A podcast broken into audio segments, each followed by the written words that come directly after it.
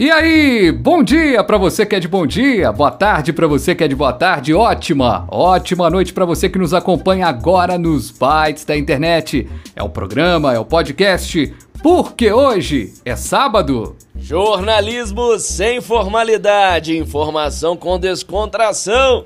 É o 69 o nosso programa. É o programa que tá chegando nessa edição. É, eu sou o Fabiano Frade, Ailton do já cumprimentou vocês e eu quero dizer uma coisa. Essa edição ela é muito importante porque a gente esperava chegar a edição 70, então a gente está a uma edição 70, Ailton. Estamos a uma edição para chegar e se a gente pesquisar bastante muitos podcasts e chegam aí, fazem uma onda, não conseguem passar nem da vigésima edição. Então a gente está bem acelerado nesse aspecto. E olha só, eu acho que nós vamos chegar facilmente ao número 100. Não tenho dúvidas. Exato. Pelo menos ao número 100 é a nossa meta. É, o número 100. A gente podia combinar o seguinte: chegou no 100 a gente avalia se a gente continua com o projeto ou não. É uma boa. Ou se vai para uma Muito terceira bom. temporada, renova tudo de novo. Exatamente, quem sabe com novidades antes, né? Vamos indo, vamos indo. Estamos chegando e hoje o nosso convidado aqui no programa, que desde a edição, já não me lembro qual, a gente passou a ter convidados aqui no PQS. Vou falar aqui e logo boa parte da nossa audiência já vai conhecer, hein, Ailton? Sem dúvida nenhuma, esse cara é uma lenda do rádio, da vida, de tudo. Opa, Lil! Grande Delinaldo, Lil, locutor, apresentador, comunicador, seja bem-vindo aqui ao PQS, amigo. Opa, bom dia Fabiano Frade, bom dia Ailton do Vale, prazer estar aqui com vocês, batendo papo, conhecer e participar também desse projeto seus, projeto muito importante, muito interessante para todo mundo. Vamos por aqui. Importante eu tenho dúvida, viu, Leo? Tô pensando aqui se a gente é importante de alguma forma. Bom, talvez sim. A gente faz a diversão das pessoas que, que nos escutam. De vez em quando ou outra, Leo, a gente até que traz alguma informação assim relevante. Zoeira, mentira. Isso aqui é um jornalismo da, de excelência, de excelente qualidade. É um noticiário que. Olha só, eu te digo, Leo, tem gente que não se informa, porque não tem tempo, o trabalhador tá ocupado durante a semana, não tem nem tempo de, de, assim, de ligar o radinho. Mas aqui no PQS as pessoas ficam sabendo de notícias importantes, viu? E eu não tô tirando isso da minha cabeça, não, é feedback de ouvintes. Ah, que legal. Tá bom. Ô, ô, ô Leo, me conta Oi. uma coisa, rapaz. É, todo mundo te conhece do rádio, né? Você para quem faz corrida, então, em Belo Horizonte, região metropolitana, o Leo é a voz das corridas, né? Apresentador nada mais nada menos do que a da Volta Internacional da Lagoa da Pampulha, é, mais outros e outros eventos. É, eu tive a oportunidade uma vez de substituir um Leo num evento que ele faz. Eu vi o quanto que o trabalho é, ele é difícil de ser feito, mas é também ao mesmo tempo prazeroso. Ô Leo, como é que você começou na sua carreira, rapaz? Você, todo mundo do rádio tem uma história, né? Como é que começou com. É, como é que, quando é que o bichinho te mordeu? Comecei ouvindo, cara, ouvindo e, e me apaixonando pelo rádio, gostando do rádio, acompanhando o rádio, de, de ver o rádio, ouvir aqueles locutores lá do outro lado e, e sentir eles não do outro lado do rádio, mas bem próximo a mim, fazendo parte do meu dia a dia, fazendo parte da minha história, e eram os meus companheiros, tanto para ir para a escola, para ir para o, aqueles, aqueles trabalhos, né? Com eu já fiz um, um pouco de um pouco de tudo é, uhum. nessa vida, então eram os meus companheiros ali, e são até hoje. Esse um pouco de tudo até hoje inclui, inclui o que, ele? O que, que você teve de profissão antes de ser locutor, antes de ser comunicador? Ah, eu, eu acho profissão, né? Mas salvou parte dos estudos. Eu, com 14 anos de idade, cara, eu tava vendendo balão lá no Parque das Mangabeiras. Vocês conhecem o Parque das Mangabeiras? Legal, legal. E Igual naquele legal. filme Up Altas Aventuras, vocês já viram? É um filme infantil que tem um senhorzinho lá que ele vende balões. Sim, sim, sim. É por ali, por ali. Realmente, às vezes, lá em cima, é, às vezes venta muito, muito, muito, muito. Eu tinha que sair com uma, uma remessa de, de balão e ventava E aí, às vezes, eu realmente eu era puxado pro lado, né? Não, não chegou a sair voando, uhum. passando por cima, mas é, tinham com a quantidade certa para que eu saísse com os balões. Eu não podia sair com acima de uma quantidade, porque realmente eu correria esse risco de, de ser Já levado. Pensou? Seria o padre do balão, né? O padre do balão fez isso, aí. né? É, tem ah. o padre do balão. Agora um segredo. Eu sempre hum. me pergunto quando eu vejo um vendedor de balões, aonde que vocês arrumam um gás hélio? Onde que se compra isso? Cara, é, eu, eu não. Eu sei que tinha uma mistura de, de soda cáustica, uma mistura de, de alumínio em pó, água. Eu, eu lembro disso. Na verdade, eu apenas vendia. Mas o, o senhor que, que fazia todo o processo, eu, eu via muito isso. Eu via alumínio em pó, soda cáustica e água. E aí hum. ele misturava, misturava, misturava dentro, dentro daquele, daquele balão mesmo, né? Do, do balãozão lá de metal. E depois ali ele fechava. E acho que dava a combustão, né? E fazia o, o, o ar ali, fa, saía o gás. E lá na ponta uma torneirinha tipo de mangueira. Colocava-se o, o, o balão ali, abria, enchia, amarrava e o trem. Ô, Lil, e esses balões, esses balões que você vendia é aqueles com com símbolos não, de não, Mickey, de não, não, não, né? não é dessa época não, Fabiano. Porque é, esse é, já, é um esse, pouco antes disso. Porque esse já pegou dinheiro demais, meu, viu? Eu tô andando com a Júlia, Júlia pequenininha, ela apontava. Fabiano, é o papai, é o, é papai. O, era aquele de borracha mesmo, aquele balão, né? Que tem, o, tem o, o, o linguicinha, e aí você enchia dois linguicinhas, você fazia uma, imagina uma chupeta né? Você colocava um uhum. em pé, o outro deitado, que fazia a argola do meio, e depois o, o redondinho, né? A bola. E a gente, ali a gente amarrava na linha, amarrava no braço e saía com 10, 12 daqueles ali. Ô Lio, mas você não era daqueles vendedores sacanas. Eu detesto quando fazem isso. Principalmente ali na Praça da Liberdade, agora na época do Natal. Você tá com a criança, Aí vem um vendedor, já entrega na mão do menino pra ah, praticamente forçar o pai a comprar. Não, não, não, não. Eu não, eu, eu não tinha essa, essa malandragem, né? Vamos, vamos colocar como malandragem ou expertise. Eu não, não, não tinha. Simplesmente, gente, balão, criança. Eu acho que ela já via o balão, ela já ficava encantada, porque é todo colorido, é todo bonito. E ali era o pai, né? Era a criança já cutucava o pai, ó, pai, balão. Aí eu tava à disposição para ele, né? Eu tava ali para vender, eu tava no lugar certo, na hora certa. Mas eu já sabia que ia vir um especial de tal escola, que ia vir uma a, mas, aquelas crianças. Mas, é, mas essa estratégia de colocar o balão na mão da criança, ela é malandragem até a parte 2, assim, na minha opinião. Por exemplo, se já. Se eu acho sacanagem quando você tá, e você já deve ter passado isso com o Benício, você tá no lugar, o cara coloca do nada, coloca na mão do, do, do né, do, do, Benício lá, e você tem que. Agora, quando começou uma negociação, amigão, quando você tá vendendo balão e tal, tal, tal, eu acho que.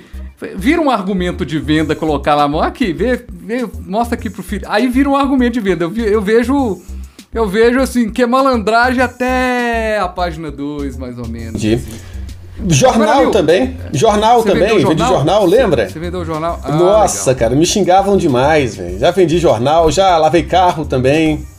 Que jornal Xinga... você vendia, ô Leo? Eu vendia o Estado. Estado. Diário da Tarde oh. chegou a vender?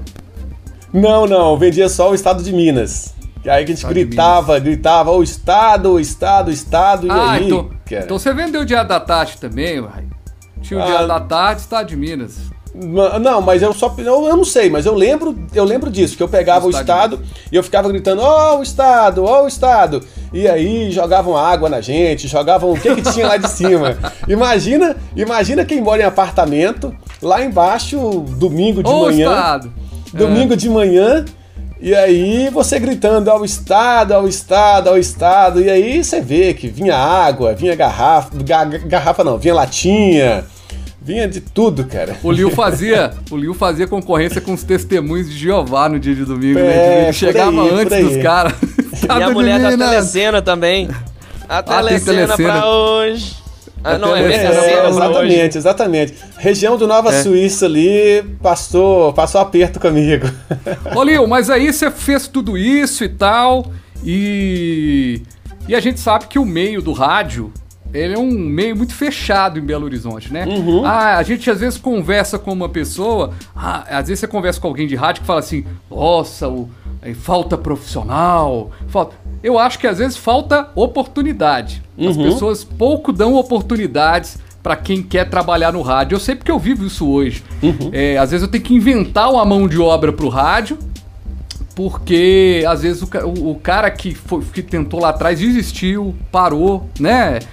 É, como é que você foi parar no rádio? Aí você foi pro interior primeiro, sei disso. Você foi pro interior, se. O interior é a, é a, é a faculdade do locutor, né? Uhum, exatamente. Bom, é, eu conheci um, um locutor. Por coincidência, esse locutor, ele, nesta época, ele era professor, né, numa, numa escola de para locutores aqui em Belo Horizonte. Uhum. E depois disso eu consegui esse registro, eu consegui o certificado. Eu concluí uhum. o curso, consegui o certificado, mas eu bati nas portas aqui em Belo Horizonte e não dava, porque eu não tinha o DRT profissional. Uhum. Esse, eu cheguei a trabalhar em rádio comunitária aqui em Belo Horizonte, mas sem DRT profissional eu não consegui nada. Aí sim, eu peguei a minha mochilinha, coloquei nas costas e fui para o interior. Fui para o sul de Minas para adquirir registro. Era para ficar lá em torno aí de um ano, dois anos no máximo e aí acabou que eu fiquei muito mais tempo que isso, e quanto mais tempo eu ficava, mais bagagem eu adquiria. Qual cidade, Leo? Qual eu, cidade? Eu trabalhei em Lavras e trabalhei em Perdões. Perdões. Né, no sul de Bacana. Minas ali, descendo a, a Fernão Dias. Agora, é, o, o legal, o, que você tem uma história que é interessante, né? Que quando você tava lá no sul de Minas, trabalhando no interior. Às vezes você pegava um frila aqui em Belo Horizonte de uma locução, numa loja famosa daqui de Belo Horizonte, né? Uma Sim. multinacional. Podemos falar o nome, ela é Herói Merlin. Sim. Você vinha, vinha de lá de, de do, do, sul de Minas, não, não pagava nem a passagem direito, mas você vinha para mostrar trabalho e, e fazer network, né? Tem essa história, né? Exatamente. Eu, ah, cara, eu subi muito essa essa BR. Eu já subi, eu comecei subindo de caminhão, caroneiro. Eu vinha com, uhum. eu vinha de caminhão e às vezes eu vinha de ônibus quando não tinha carona, mas eu vinha, eu aproveitava para mostrar serviço, para não sumir da capital, para ficar sempre em evidência e ao mesmo tempo eu vinha ver meus pais. Então às uhum. vezes eu não ganhava financeiramente, mas eu dormia com, com os meus pais, eu estava com eles mais próximo nesse, entendi, nesse final de semana. Depois eu, depois eu subi de, de motinha de 150, tomando chuva, tomando sol. E que estou raça. aí até hoje. Muito tem legal. Muito, tem muita história legal, viu? Ô, Lio, mas agora hum. já falando um pouquinho mais da sua trajetória no rádio em si. A rádio que mais te marcou certamente foi a Transamérica. Digamos em termos sim, até de visibilidade. Sim. Sim, sim, exatamente. A, a, Transamérica, né, pelo fato de, de ser uma, uma rede, uma marca muito, muito grande, muito poderosa no, no meio do rádio no Brasil, né? E lá fora também, acredito que lá fora também é, ela, ela tenha esse, esse conceito. E a primeira, né? Porque praticamente foi um sonho. Eu, ele, ele, eu saí de Belo Horizonte para ir para o interior, para voltar para trabalhar na capital algum dia. E quando eu volto, eu tenho a oportunidade de, de fazer locução, porque eu, eu não vim direto para o rádio, eu passei em outra emissora como operador, operador de áudio. Mas eu queria falar, eu queria mostrar para que eu vim. Eu fui para fui o interior, batalhei, eu quero falar, eu quero, eu quero que as pessoas me escutem. E aí uhum. sim, depois eu cheguei na Transamérica. Ô Liu, e o legal é que você já é versado nessa arte de é, apresentar e operar ao mesmo tempo, né? Porque é uma tendência hoje no rádio. Você vê diversos âncoras, apresentadores, jornalistas operando a mesa de som, falando ao mesmo tempo. Para quem não é da área, eu, por exemplo, já tive a oportunidade numa emissora que eu trabalhei. Tinha um, um grande amigo meu, o Paulo César, um grande locutor daqui de Belo Horizonte ele fazia um programa chamado Madrugada Super, na Rádio Super. E eu trabalhava no jornal O Tempo, eu É, muitas vezes fechava jornal até tarde, com alguma reportagem ou algo do tipo, e ficava lá na madrugada conversando com ele e ele me ensinando um pouco sobre o rádio, porque eu não era do rádio, minha experiência toda foi no impresso e na internet. E aí um dia ele chegou assim: Ó, Ailton, você vai entrar no intervalo aqui com notícias na madrugada como meu convidado, mas você que vai operar a mesa. Você vai fazer isso, isso, isso e aquilo. Eu me senti tão perdido quanto na adolescência, quando um dia meu pai foi me ensinar a dirigir. Sabia se eu virava o volante, passava a marcha ou se acelerava. Eu achei difícil demais aquilo, é complexo demais. Você e o Fabiano Frade, que também tem as manhas nessa, nessa questão, habilidade né, de apresentar. Eu não sou apresentador, então já tive mais dificuldade ainda. Eu não sei apresentar. A única vez que eu apresentei foi brincando aqui, né, Frade, num PQS. E o resultado foi muito bom, não. Mas é, a tendência hoje é essa, né? Fazer tudo ali. Sim, sim, é, é interessante, né? Quando eu ouvia o, os locutores, eu imaginava, esse, esse rapaz deve ter um, uns oito braços, deve ter uns quatro braços, porque tudo que ele faz ali, da forma que ele faz, é, não tem condições, não. Ô, Lil, eu tenho uma hum. história sensacional, cara. Tem uma história sensacional sobre operar. Eu, quando fui trabalhar na Band News, né? Eu fui lá, no, no fui fazer um teste. E aí o diretor de jornalismo me chamou para fazer lá, para participar da rádio, me chamou lá para conversar. Olha, Fabiano, vou te contratar, mas só tem um detalhe, cara, eu só posso te contratar a partir do dia primeiro. E isso devia ser uns dia 17 e tal, era coisa de RH. Uhum. Eu falei assim, ô Luiz Fernando, cara, você se importa se eu vier aqui, como eu vou ter que operar a mesa e tal, acompanhar os meninos e tal, fique à vontade, o horário que você quiser vir. E aí eu fui, o mestre, aliás, um cara que eu gostaria de chamar aqui depois, ó, Ailton, pra gente conversar aqui também no PQS, que é o Antonélio. O Antonélio, que tava na, na, na Band, eu fui acompanhar, velho. Eu saí no primeiro dia, eu falei assim, não vou conseguir fazer esse negócio, não. Ele, ele, ele a, a, apertava um negócio, acertava outro, apertava outro e tal, uhum. não sei o que, bacana. Acompanhei, acompanhei, acompanhei. Eu falei, poxa, vim aqui essas duas semanas de brinde, então imagine assim que eu vou pegar dia primeiro, vou ter mais uma semaninha para treinar eu já começo. O dia que eu cheguei oficialmente para trabalhar, lá, e aí? Seu horário já tá lá? Beleza? A galera já me colocou pra operar, entendeu? E aí que eu acho legal do rádio é isso. Aí eu, eu falo isso com a Ailton também. É, qualquer pessoa, não estou desmerecendo não, mas qualquer pessoa que tenha vontade de, de, operar uma mesa, ela vai operar, né, Lil? De uma maneira ou de outra, ela vai aprender. Sim, é, sim. A gente aprendeu, não é a nossa área, a gente é locutor, a gente é comunicador, mas é, se tiver que aprender, a gente aprende. Mas aprender no ar dá mais trabalho, viu? aprender no ar dá mais trabalho. É, sim, sim. Agora imagina é, quando eu vim, para eu voltei para Belo Horizonte e eu pegava ali vários. Várias. Pessoal, assim, chegava já no estúdio com muita história, né? E, e como eu era novato, os meninos colocavam muito terror, né? Falava que o último que errou ali com com, com, com aquele profissional, ele jogou, tirou o sapato e jogou, porque a gente fica do, de outro lado do vidro, né? Tirou uhum. o sapato e jogou, jogou a chave, jogou o telefone, mas isso tudo era conversa só para eu ficar mais, mais é, com, com medo do que, que ia acontecer comigo, mas acabou que no decorrer do, dos anos foi, foi, foi acontecendo naturalmente, fui aprendendo e com é, e é tempo, tá? É tempo, é tempo e prática para ficar legal. Ô, Lio, hum. dessas, dessas curiosidades aí, das coisas que aconteceram aí no dia a dia, no rádio, tem alguma situação inusitada, assim, que você lembra e fala, nossa, eu passei por isso e tal, meu Deus e tal? Ah, eu, eu, eu era folguista, né? Vamos, vamos falar um pouquinho dessa, dessa outra emissora. Eu era folguista, cara. Ah, eu não aguentei não, porque eu tinha que rodar todos os horários. Todos os horários. Então, horário da madrugada, pô, bateu a madrugada. Bateu a madrugada. eu, só, eu só lembro, cara, que a última, a última imagem que eu vi era em volta. Era, era por volta de 1h30. E quando a, a, a, próxima imagem que eu fui ver era umas 4 horas da manhã de novo. Então, assim, até lá, ó, ficou parado, cara. Ficou parado, ficou rodando. Você não sabe o que, que rolou, né? Você não sabe. ah, que eu, eu, eu sei que eu, eu sei que eu cochilei um pouco, né?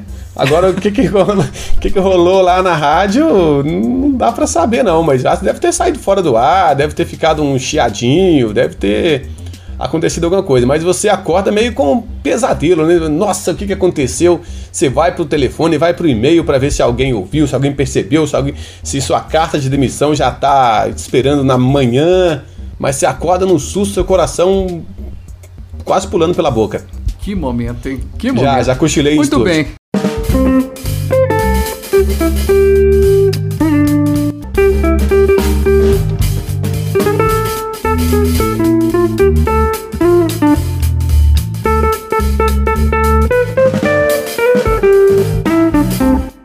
Subiu a nossa trilha e agora é hora da gente discutir aqui os principais destaques da semana. Como eu já expliquei o nosso convidado, o Lil Dutra, é o destaque da semana pode ser aqui algo que aconteceu na semana, mas pode ser algo que você presenciou, que você de certa forma pode trazer e divulgar aqui com a gente. Oh, saindo um pouquinho né, do nosso protocolo aqui, Ailton, eu vou começar primeiro com você. Vou deixar o Lil, nosso convidado, por último hoje, da, do destaque para ele, até porque ele é um, um amigo que não acompanha o PQS, então ele não sabe muito bem como é que é a dinâmica, então ele, ele, vai, ele vai sentir aqui o drama com o seu destaque, que o meu destaque ele termina com o dele. Então tá beleza, vou iniciar os trabalhos aqui com uma reportagem que saiu essa semana do jornal O Tempo. O, vou até fazer a leitura aqui do título, para vocês terem a noção do impacto, do que ela representa. Pediatras pedem retorno das aulas em BH. Infectologista alerta sobre o risco. Então, um grupo de médicos pediatras daqui de BH, eles fizeram uma espécie de apelo à prefeitura relatando que as crianças, principalmente as menores, abaixo de 5 anos, elas podem ter sequelas para a vida toda de uma sobrecarga de estresse devido a todo o sofrimento que elas sofrem no isolamento, sem poder saírem às ruas, sem poder estudar na escola, a aula online ela não é eficaz, é, especialmente nos primeiros anos, né, ali na pré-escola, maternal, etc. É, eu e Frade, inclusive, somos duas pessoas que podemos falar com convicção sobre isso, sobre as dificuldades da aula online. Então é isso, tá esse impasse. Médicos dizem, por um lado, que essas crianças precisam retornar rapidamente às escolas. No entanto, de um lado a ciência com os médicos, do outro lado a ciência também com os infectologistas dizendo que, olha, nós reconhecemos que é um problema enorme, gigantesco para o aspecto psicológico dessas crianças, mas não dá para voltar porque o risco de contaminação é enorme. Tá aí o meu destaque e agora eu quero ouvir a opinião de vocês, Fabiano Frade e Lil, sobre isso. Ô Lil, sua opinião, rapaz, sobre essa volta ou não às aulas, você que é um defensor aí da, da vida normal já, né, com relação à pandemia. Exatamente, exatamente, Fabiano. Bom, eu acredito que deve se manter do jeito que está. Acredito que deve manter realmente. Se as orientações são para que não tenha aula, não deve ter aula, porque é um risco que todo mundo corre, né? O, o profissional que está na escola, o, a própria criança, essa volta para casa também, essa criança que vai voltar para casa. Então é aguardar. Eu torço que, que essa vacina chegue, que, que seja é, aprovada, que seja válida o mais rápido possível e que todos possam ter acesso a essa vacina para que a vida possa fluir normalmente. Olha, eu na, no, na minha, no meu aspecto, eu, eu acho que assim, é, não tem condição de ter aula. Aí eu percebo que. É, inclusive, eu fiquei sabendo essa semana que um grupo de, de mães de uma escola particular da região do Barreiro é, fez uma petição para que a, as escolas voltem e tudo mais. É, fez uma petição na internet. É, eu não acredito na volta da aula sem a vacina. E assim, é, e aí eu tomo uma, eu, eu tomo uma decisão muito tranquila. A minha filha não voltará à aula antes da vacina. Pode entrar a lei que for, pode entrar a petição que for, para ela não vai para a escola, é, não, não vai ter juiz nenhum que vai mandar me prender porque eu não levei minha filha para a escola é, em meio a uma pandemia. Então, quando tiver a vacina, eu volto e pode ser o Bolsonaro a favor de voltar, pode ser o Calil a favor de voltar, apesar que eu acho que o Calil tem uma visão mais de fechamento. É, eu é, tenho certeza que o Calil não permitiria no âmbito não permitiria. das escolas municipais. Exato. Então, assim, independente da visão de governo, Ailton, a minha filha não volta. Ah, inclusive, a minha dúvida, a Júlia já está na idade da escola obrigatória, ou não? Sim, ela entra para a escola obrigatória agora, já. É, o Benício tem essa vantagem de que, de uma uhum. maneira ou de outra, ele não é obrigado aí, já que ele está no maternal. É, o Liu foi muito preciso no comentário dele, porque, inclusive nessa reportagem do Jornal o Tempo, eles destacam é isso. As crianças já foi comprovado cientificamente que a carga viral nelas é muito baixa e são raríssimos os casos de crianças que realmente têm algum problema com o coronavírus. E que elas também não disseminam bastante o vírus. Isso daí, os próprios infectologistas entrevistados na reportagem destacam isso. É, no entanto, mesmo com esse baixo risco, considerando o número enorme de crianças aglomeradas em um mesmo local, junto ali com o professor, professora, faxineiro, faxineira da escola, com o motorista da van escolar, aí sim esse número começa a assustar, porque aí a probabilidade. A criança pode não sofrer risco, mas esses adultos que vão ter contato com elas podem disseminar aí um elevado número de casos do coronavírus. Ao mesmo tempo, é, eu fico me perguntando: é, esses médicos estão falando algo seríssimo, que é quanto à saúde mental das crianças. Eu sei bem isso, porque eu já começo a notar no meu filho uma sobrecarga nítida de estresse. Ele não aguenta mais passar o home office comigo, sendo que eu não consigo dar 100% de atenção para ele. Por mais que eu consiga parar para correr, brincar, fazer as coisas com ele, não é a mesma coisa de uma atenção 100% que ele teria na escola integral, onde ele estaria estudando, brincando com os colegas e tal. Ele já, você vê, uma criança de 3 anos que a, da maneira que ele consegue se expressar, você vê, ele está numa carga de estresse enorme. E aí os pais também que estão na mesma situação que eu passam por isso. É uma sobrecarga de responsabilidade de trabalho e de cuidado com as crianças, sobre-humana, eu diria, inclusive. Mas aí eu penso, tá, os médicos estão preocupados com as crianças tal. Só que eles estão fazendo uma pressão para voltar agora, mas como que vai voltar? Ainda que a vacina saísse agora em dezembro, não existe nenhum planejamento escolar para que não. É, ocorresse esse retorno por agora. Parece uma medida um tanto infrutífera. E aí eu me questiono se ela não teria algum aspecto político por trás. Será que eu estou viajando de pensar nisso? Pois é, e, e o detalhe é o seguinte: é, eu acho que numa guerra você tem que ver o que, que você vai perder mais. Né? Então, será que você vai perder mais tendo um desafio psicológico para a criança, mais um período dentro de casa, ou você expô-la a uma, a uma, a, um, a uma doença, a uma pandemia. E nesse aspecto, eu te digo o seguinte, Ailton, essas crianças estão sendo, de certa forma, privilegiadas de vivenciar isso tão cedo e verem que o mundo realmente é complexo. Isso eu tenho trabalhado com a minha filha. O mundo é complexo, as coisas são difíceis mesmo.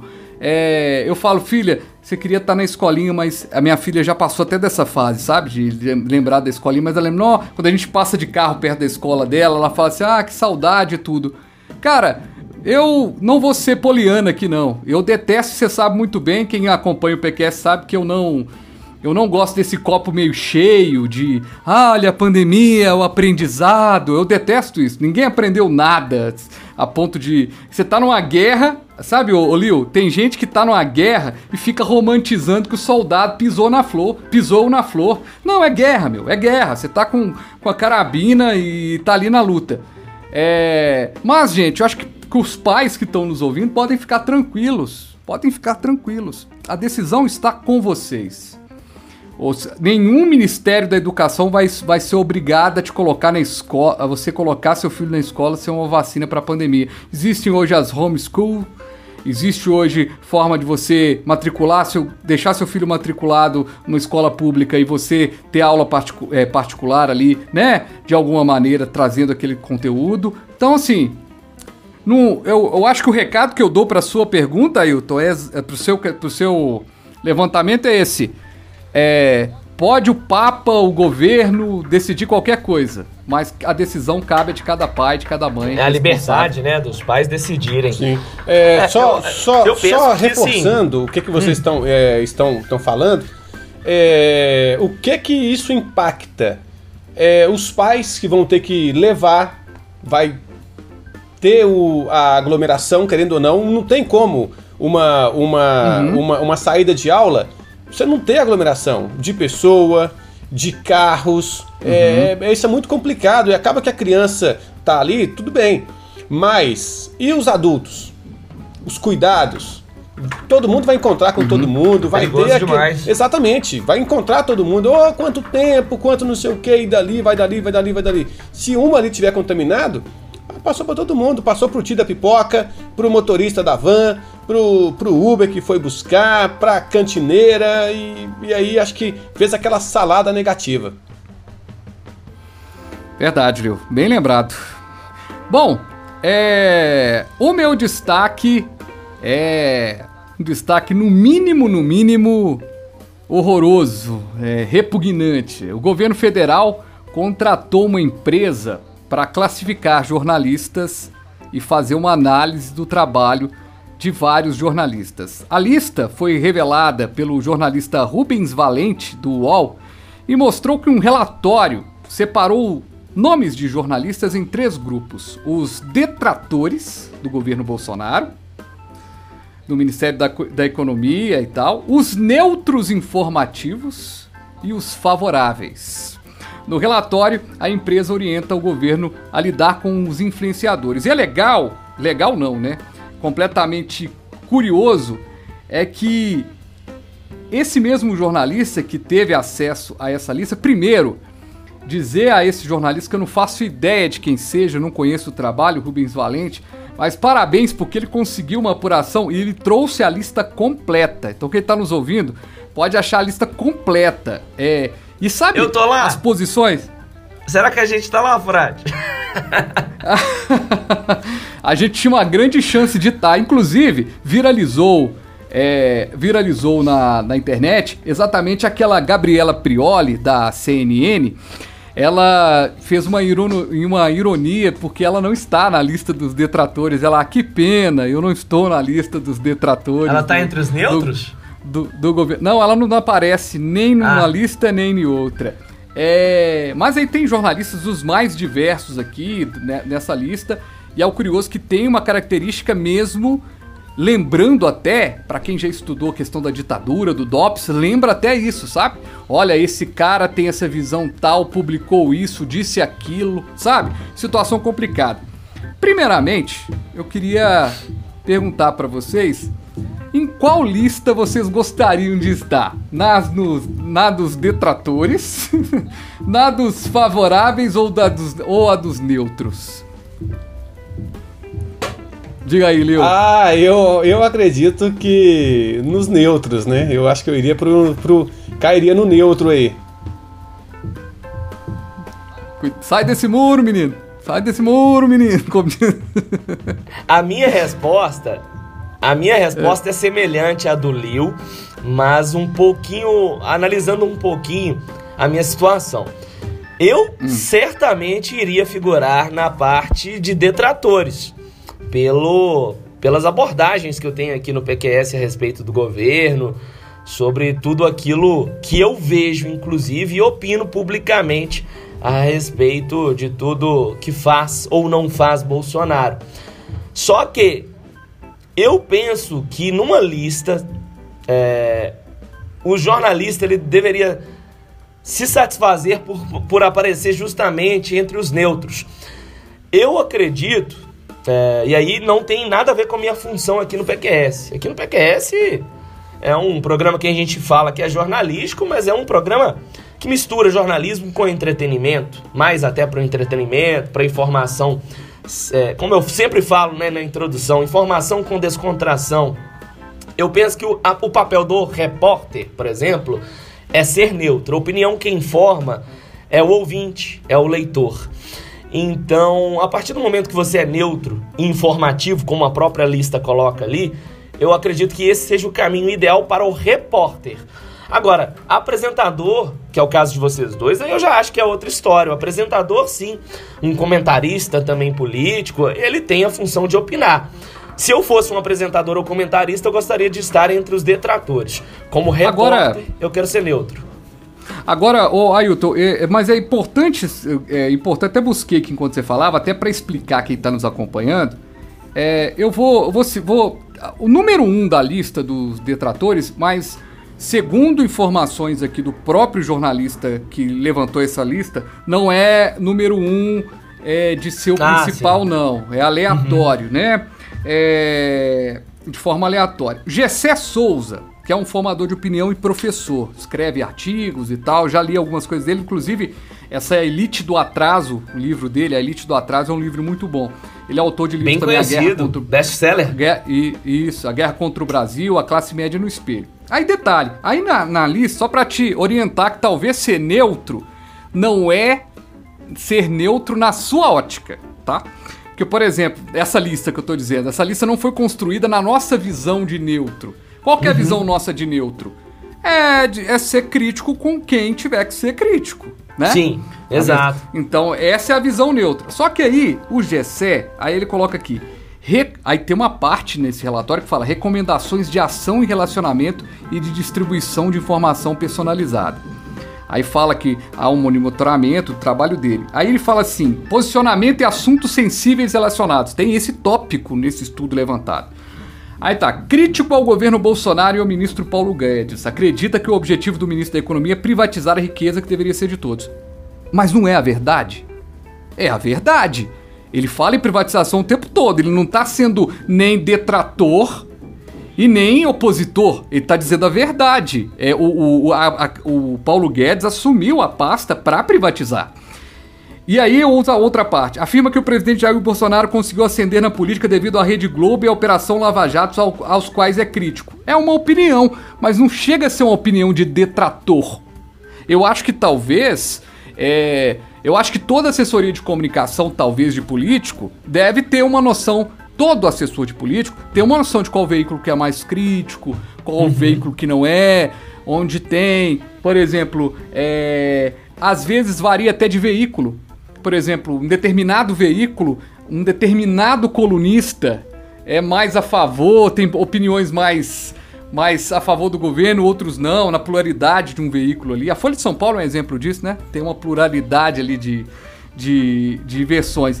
Então, só para eu achei interessante pontuar, porque não necessariamente a gente tá falando aqui de ser neutro, ser neutro para essa lista aqui.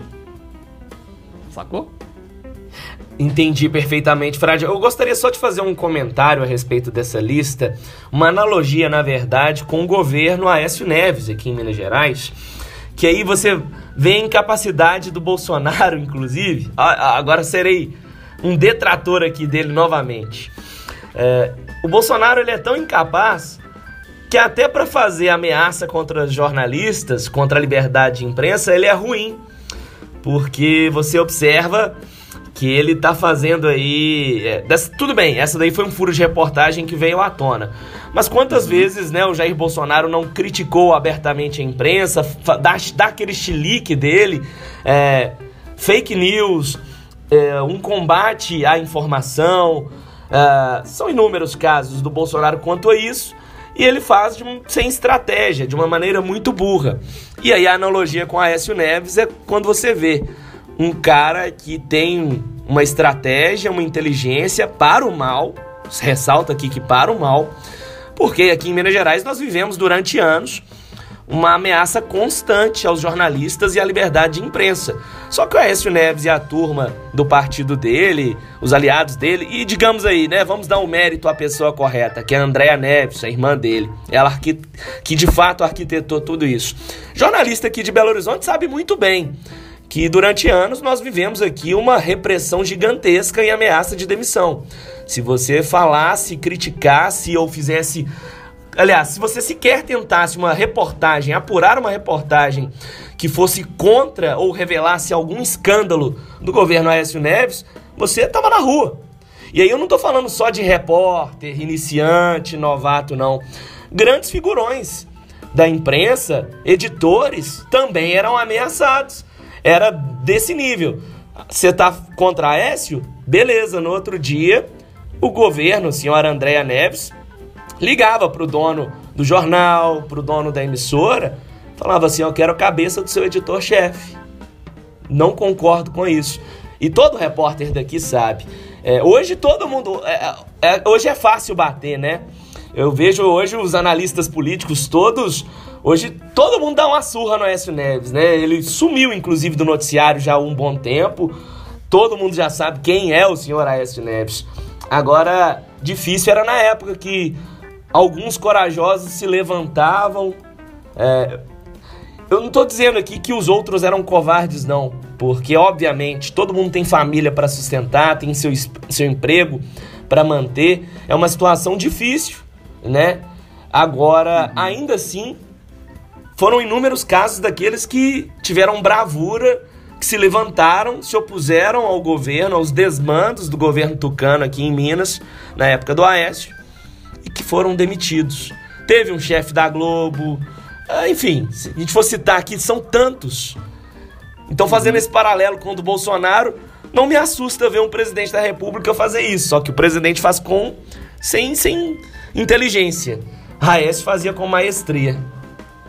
Só para fechar esse assunto, é, e já ouviu o destaque do Liu, é, essa empresa contratada pelo governo Bolsonaro, só tem o governo Bolsonaro como cliente, tá? Então a, a empresa não é uma Foi empresa criada para isso. Talvez, é o que se, é o que se pesquisa. Mas enfim, isso aí é a, é, a, é a cicatriz aberta de um governo horroroso mesmo, é a verdade. Essa que é, essa que é a verdade. Grande Lil, seu destaque, rapaz, da semana. vamos, da, vamos dar, uma, que... vamos dar uma quebrada em todos esses assuntos aí. Vamos falar um pouquinho de, de esporte, né? Vamos falar que o, que o Cruzeiro venceu o, o clássico. Vamos falar que o Cruzeiro venceu aí o, o, o líder do, do campeonato, venceu o vice-líder do campeonato. Que é, ontem, aí, antes é. Mas que juiz que é aquele? Ontem, antes, antes, ontem, antes da partida, Cruzeiro tinha menos de 1% de, de chance ao acesso e depois da partida, depois da vitória, tá com 4%. Já, já é um número 4%. interessante, né? Para quem não tinha, tinha menos que 1. Na verdade, ele, ele tinha ele tinha 0,92% de, de chance e depois da vitória agora possui 4% eu, eu, eu reforço porque a ideia de ser é o, é o melhor visitante na nesse retorno, né? Tá ganhando mais fora de casa do que dentro de casa. E tomara que ele continue jogando apenas fora de casa. para poder ganhar mais pontos. Verdade, verdade. O Ailton que é atleticano, vou deixar ele falar primeiro, apesar que eu não sei se ele tá no ar ainda, porque tá todo travado aqui para mim. Vamos falar sobre futebol agora, sobre esporte.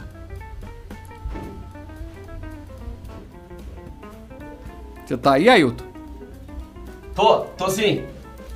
E aí? Bom, olha, é... a primeira coisa que eu penso, nada é impossível. Nós já vimos que o futebol ele é maravilhoso. Temos situações que beiram ao limite do impossível, com clubes aí nas, estatísticas, nas estatísticas, às vezes com menos de 1% até de chance de escapar de um rebaixamento ou de subir de divisão. Uh, e milagres ocorrem. São inúmeros os exemplos, não só no Brasil, mas no futebol internacional principalmente. Agora, uh, o que eu penso que o torcedor precisa talvez se acostumar com a ideia é de que é lamentável e triste, por exemplo, o fato do Cruzeiro não subir para para a Série A no próximo ano. No entanto, dado toda a situação conturbada política nos bastidores do clube, talvez esse período de mais uma temporada numa divisão na qual o Cruzeiro jamais deveria se encontrar, pela grandeza do clube, um, né, top 5 do Brasil, vamos ser sinceros. Em termos de títulos, top 3, junto ali com Santos e Palmeiras.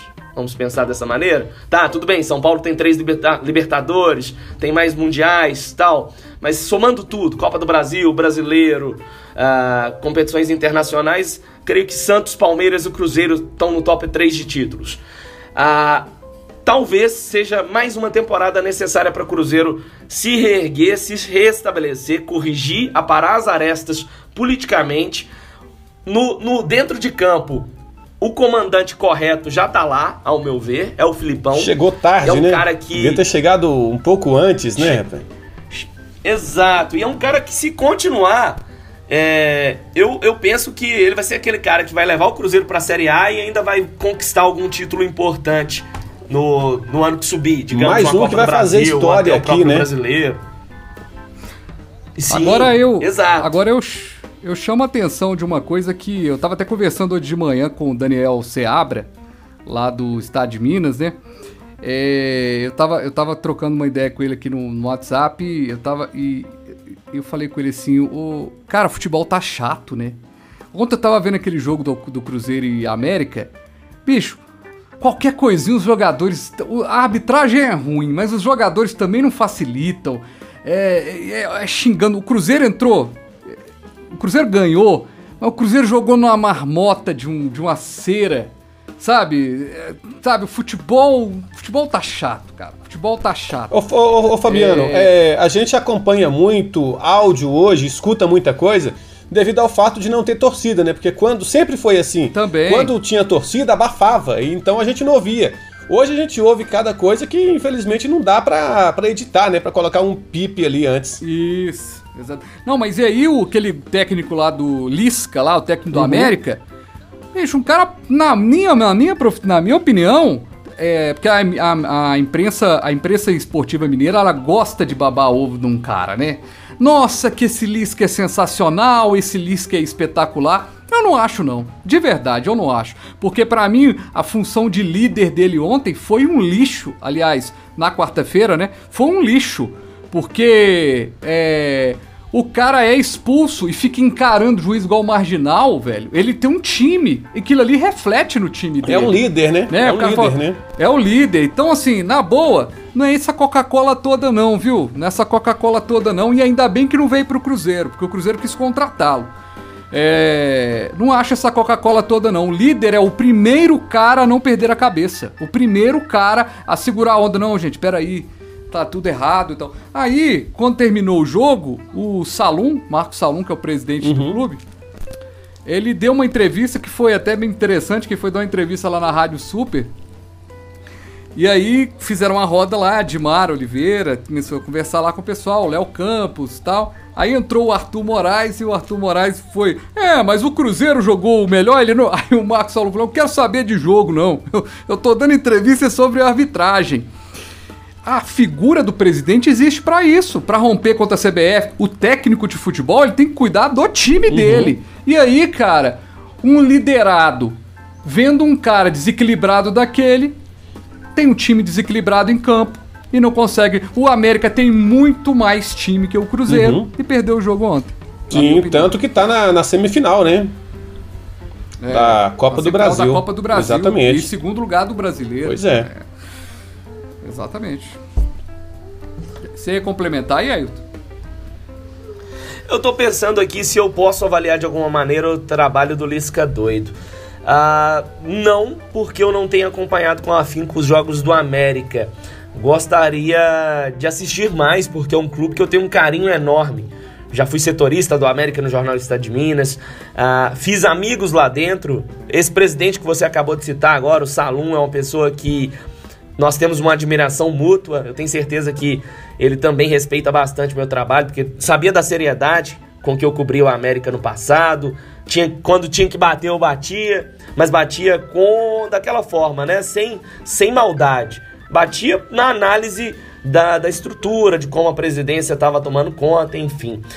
Agora, ô, ô Frade, isso aí que você falou é interessante. Assim como a imprensa mineira ela tem essa mania de exaltar exacerbadamente alguns, não só treinadores, mas jogadores também, eu penso que ela também faz isso uh, de maneira crítica, de perseguir às vezes um profissional sem embasamento, sabe? É, persegue um profissional, e aí eu vou te dizer até um pouco daquilo que eu vivi enquanto repórter esportivo. Você chega lá, tem um técnico novo. Chegou lá no, no, na Toca da Raposa. Se o cara, se o treinador, ele tem uma linha mais dura, digamos assim, ele tá focado no trabalho dele com o clube, com os jogadores. Ele não tá ali para ficar fazendo charmezinho com a imprensa, para ficar respondendo perguntinha engraçadinha para TV, que a gente sabe que o jornalismo esportivo de TV adora fazer esse tipo de matéria ou é, agradar jornalista. E aí você vê que já o grupo já se sente assim: nossa, esse técnico ali é mal-humorado, ele não é legal com a imprensa. E assim nasce a maioria das perseguições. E é uma questão que não ocorre só aqui em Minas, não. Eu tô recordando agora o meu primo Odilon Júnior, que é narrador de futebol lá na Rádio Tupi do Rio de Janeiro. É, nós já conversamos sobre isso e ele também me contou o relato dos colegas dele da imprensa carioca. Ocorre bastante lá também, no Rio e com certeza em São Paulo. Você vê o grupo de jornalistas, ah, o técnico não é legalzinho com a gente. Ele não dá entrevista exclusiva, ele não responde de maneira engraçadinha a pergunta. Aí começa a perseguição no ar, na TV. E muitas vezes treinadores excepcionais são queimados por má vontade da imprensa de fazer o trabalho dela correto, com ética. Pois é, exatamente. Eu percebo que às vezes é, existe. É, eu, eu, eu, até complementando, eu também não tenho, eu não tenho é, capacidade de analisar trabalho de treinador nenhum. Eu não, não sou o cara de acompanhar futebol, saber tudo. Eu, eu só tô. Eu só tô, na verdade, é, analisando o comportamento de um líder ontem que levou o seu time a, um, a, uma derrota. Se ele é bom em todas as outras partidas, talvez ele seja, né? Porque ele tá na, na semifinal da Copa do Brasil. Apesar que a Copa do Brasil a gente sabe que um time não precisa ser bom para vencer. São vários outros critérios, até porque a gente ganhou as últimas duas Copas do Brasil. A gente, que eu digo, né, Lil? O nosso Cruzeiro, né? a gente. É. Porque porque ganhamos no susto, porque eram, eram, os times eram ruins. É, e, o, e o América pode até ganhar uma Copa do Brasil, mas isso não vai mudar a minha opinião sobre essa derrota do América para o Cruzeiro, tá na conta dele. Um líder não pode fazer isso, um líder não pode abandonar e, e ficar encarando o juiz como marginal, igual ele encarou, ah, ficou, terminou o jogo mostrando lá, né, o, a parada. Não, foi expulso, tem que ser expulso, tem que se comportar. Eu acho que o, o comentarista de árbitros da Globo até acho que mandou muito bem. Ele falou exatamente isso. Falou: olha, a arbitragem errou, mas o treinador não pode fazer isso.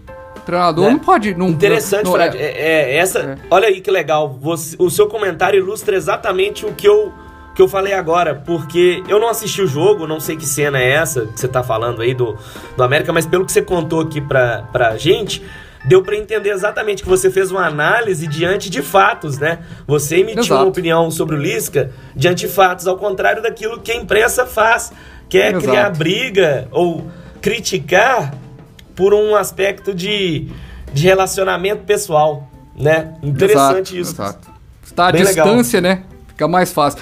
E só para falar, terminar desse jogo, desse destaque aí do, da vitória do Cruzeiro contra o América, que eu achei sensacional, foi na transmissão da Globo, a trollagem, né, da torcida, votando no Patrick Bray, que tava no banco de reserva como o melhor jogador em campo. Um, um outro detalhe é... também, ô, ô, Fabiano, outro detalhe sobre, sobre trollagem, foi no jogo anterior, no jogo anterior que o, os torcedores pediram a substituição do, do Patrick Bray pelo terceiro goleiro do Cruzeiro, como é que ele chama? Aí, aí pediu, aí o narrador, inclusive, jogou pro Bob, né? Falou assim, Bob, e aí? É, e aí, o que, que você acha dessa, dessa, dessa substituição? Vai dar certo? Eu vou, vou lembrar o nome do goleiro aqui e aí eu te o, falo. O Adalberto, eu, o Adalberto Silva, não sei se você conhece o Adalberto Silva ali, eu acho que o, o, o Ailton já perguntei por ele no conselho. Adalberto Silva é um locutor lá da Rádio Assembleia, tem 200 anos de rádio. Adalberto Silva, ele tem um pensamento que é sensacional. A gente vive num mundo em que médico não é médico, locutor não é locutor, tem, vendedor não vende. Rapaz, se o Patrick Bray for jogador de futebol, cara, eu sou cantor, cara. Sou, sei lá, sou Luan Santana. Porque vou te falar, o cara é muito ruim, cara. É, muito o... ruim. É. O goleiro? Goleiro. O goleiro? Vitor Eudes. Eles pediram a substituição pelo Vitor Eudes e o narrador da Sport TV comeu. Falou assim: aí, Bob, o que, que você acha da substituição do, do, do Patrick Bray pelo Vitor Eudes? E foi embora, até teve reportagem sobre isso depois. Muito legal. Pois é, cara. Desejo sorte pro, pra, pro Patrick Bray pra profissão que ele quiser exercer, exercer, sabe? Vai ser um bom médico, vai ser um. Se quiser trabalhar no rádio, se especializar, trabalhar no rádio, mas jogador de futebol você não é, não, meu filho. Não, jogador você não é, não. É muito ruim. É ruim demais. Aliás, o Cruzeiro não tem só ele como ruim, né? Tem outros jogadores também tão tão ruins quanto. É, o que, Mas, o que está salvando o Cruzeiro, pelo menos é, pelos jogos que eu tenho assistido, é justamente a turma do ano passado, né? É o Manuel lá atrás, é o Sobis que voltou, que tá dando um gás, tá correndo muito. E a turma também tem nome, né? É, é, é difícil você jogar é, com um, contra um Rafael Sobis, trombar com o Manuel numa defesa, apesar que alguns, alguns é, ainda critiquem, mas é o que tem para hoje, cara. É o que tem, é o que tem. É o que tem, é o que é dá. O que tem, é, é o que tá dando exatamente. certo. E tomara que, que dê certo até o janeiro do ano que vem. Perfeito, fevereiro, hein? Termina o campeonato fevereiro, fevereiro do ano ah, que vem. Sim, fevereiro, é. então é. Ano que vem não tem carnaval, ano que vem não tem carnaval. Como é que vai ser isso aí? Vai ser, vai ser tudo bem. Enfim, gente, foi muito bom, muito bacana esse nosso papo aqui no Porque Hoje é Sábado. Ô, uh. Lil, muito obrigado, viu, pela sua participação aqui com a gente, contar um pouco da sua história de vendedor de balões a locutor, comunicador. Muito obrigado Animador viu, pela sua participação aqui com a gente. por aí vai. Animador esportivo. Aliás, antes desse finalzinho aqui do programa, queria te perguntar isso, cara. É, como é que você foi parar nesse trem de, de animador de, de, de, corridas, cara? Como é que pois foi é, isso? muitas pessoas perguntam: você corria? Você corre? Eu disse: não, não corro, não corro. Mas como que você chegou? Foi através do rádio, né? Eu, eu na Transamérica, uhum. a Transamérica tinha uma parceria com, com essa organizadora e eles, ó, oh, eu preciso de um locutor. Hum. Eu preciso, porque antes tinha um locutor que viajava todo o país apresentando as corridas. Uhum. E aí foi ficando difícil porque tinha que pagar a estadia para ele, a viagem para ele, mais a diária dele. Pô, a gente está gastando muito com ele. Então vamos tentar pegar um locutor uhum. local. Vai ficar mais barato, não tem que pagar uhum. nem estadia e nem a, a viagem. E aí, vamos tentar? Mas vamos tentar, né? Eu já tentei de tudo nessa vida, vamos, vamos tentar fazer locução. A primeira vez foi mais ou menos, uhum. a segunda eu já fui me soltando mais, fui ficando mais à vontade. Aí depois o roteiro, as falas, já praticamente já nem existia mais. A folha ficou para trás. E hoje tem, tem, tem uma história aí, desde. Já são seis anos, né? Comecei em 2014 praticamente. Rapaz, muito tempo, muito tempo. Olha, obrigado. Railton, quer considerações finais aí com o nosso convidado de garbo e elegância no dia de hoje? Eu quero sim. O comentário é que o Lil falou aí que ele não é atleta, não corre, mas esse bicho correndo na pelada parece keniano, viu? Ninguém pega. É mesmo? Veloz, Cara, é. veloz o Lil. E é um talento nato pro rádio, né? É todo mundo que já acompanhou, já ouviu aí na Transaméricas, em outras rádios também aí pelo interior, lá no sul de Minas, sabe que ele tem muito talento, tem carisma que é fundamental para a apresentação E é um, uma pessoa que a gente quer muito ver durante anos no rádio, seguindo em frente nessa carreira que ele faz com brilhantismo. Bom, muito obrigado. Valeu demais, Muito viu? obrigado pelas palavras aí, pelo convite. Precisando, eu tô por aqui, tá bom? Só contactar. Um abraço. Muito Tem bom, dado né? certo. É. O negócio é, é, ter, ter várias opções para não passar Exato. perto, não, não ficar com dificuldade. Versátil. E aprender, né? Aprendizado é super importante.